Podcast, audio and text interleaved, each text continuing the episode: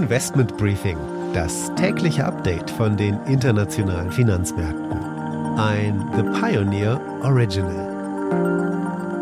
Herzlich willkommen zur heutigen Spezialausgabe des Investment Briefings. Wir wollen heute angesichts der Inflationsdaten dieser Woche einmal speziell genau auf dieses Thema schauen und das zusammen mit Thomas Mayer, denn er hat gerade ein neues Buch mit dem Titel Das Inflationsgespenst, eine Weltgeschichte von Geld und Wert veröffentlicht.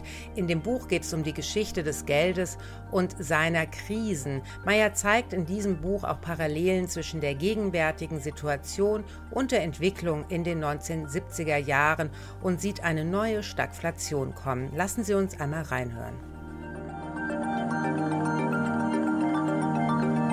Ja, in der Tat. Also wir hatten ja jetzt schon äh, vor Ausbruch des Krieges erlebt, dass wir Angebotsengpässe hatten und äh, eine starke Nachfrage, die befeuert wurde durch die monetär finanzierte Fiskalexpansion. Und das wird jetzt nochmal verstärkt äh, durch äh, den zusätzlichen äh, Preisschock auf den Rohstoffmärkten. Und insofern wird also der stagflationäre Impuls, der schon da war, noch stärker.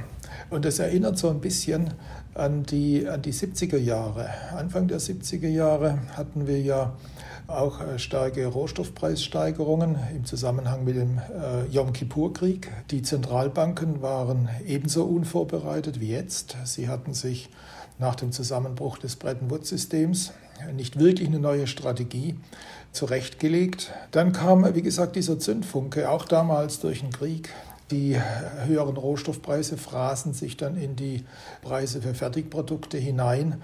Daraufhin äh, wollten dann die Gewerkschaften, die Arbeitnehmer einen Ausgleich für den Kaufkraftverlust. Sie haben hohe Lohnerhöhungen äh, durchgedrückt.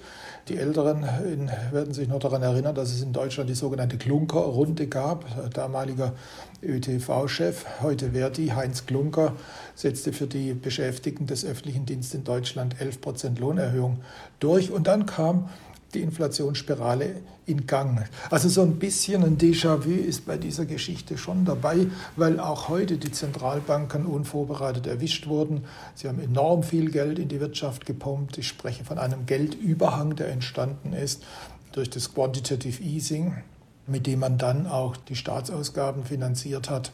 Und äh, jetzt wird sich dieser Prozess, fürchte ich, in die Wirtschaft hineinfressen. Wir werden jetzt also eine Art Stagflation 2.0 bekommen. Das komplette Interview hören Sie als Teil unserer Pionierfamilie. Damit unterstützen Sie unabhängigen, werbefreien Journalismus.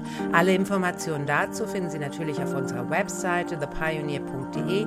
Ich hoffe, wir hören uns schon bald in aller Ausführlichkeit wieder.